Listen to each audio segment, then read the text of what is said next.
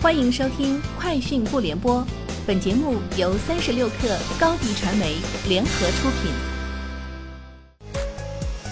网罗新商业领域全天最热消息，欢迎收听《快讯不联播》。今天是二零二一年八月二十六号。从八月份交通运输部例行新闻发布会上获悉，目前网约车覆盖我国三百多个城市，日均完成订单量两千万单。截至二零二一年七月三十一号，在三十六个中心城市中，广州订单合规率最高，石家庄最低。vivo 首款自研芯片逐渐浮出了水面。据报道，该芯片命名为 vivo V 一，是一款专业影像芯片，目前已经大规模量产，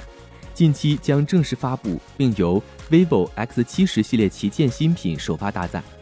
此前报道称。Vivo 首款自研芯片即将推出，该芯片内部代号为月影。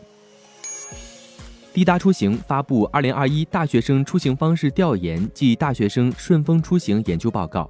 根据滴答顺风车大数据，高校室内顺风车订单以中长途为主，二十至五十公里订单占比达百分之五十四点二九，而高校跨城顺风车订单则以中短途为主。五十至二百公里的跨城订单合计占比达百分之六十八点二。车费方面，高校室内顺风车十五至三十五元和三十五至五十五元的车费区间订单共计近八成。高校跨城顺风车六十元内和六十至二百元之间订单合计占比超九成。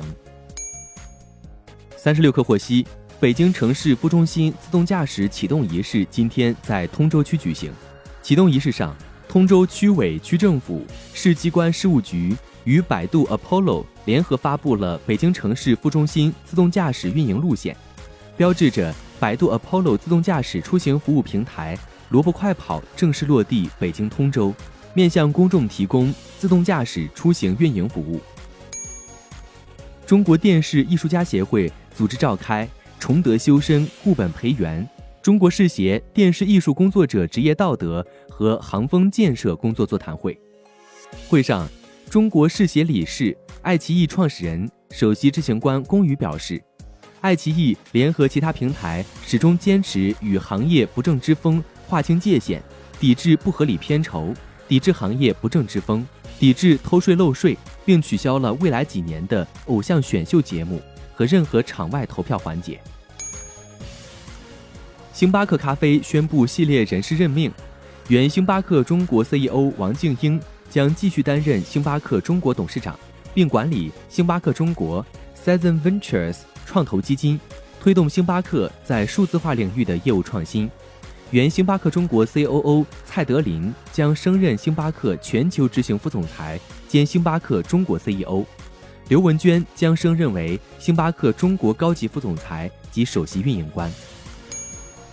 根据 Clean Technic 连续对全球几十个特斯拉市场的数据统计，到2021年第二季度末，Model 3的全球交付量达到了103万1588辆，成为迄今为止最为畅销的电动车。同时，Model Y 的累计交付量超过25万辆，并有望在年底超过50万辆。以上就是今天节目的全部内容，明天见。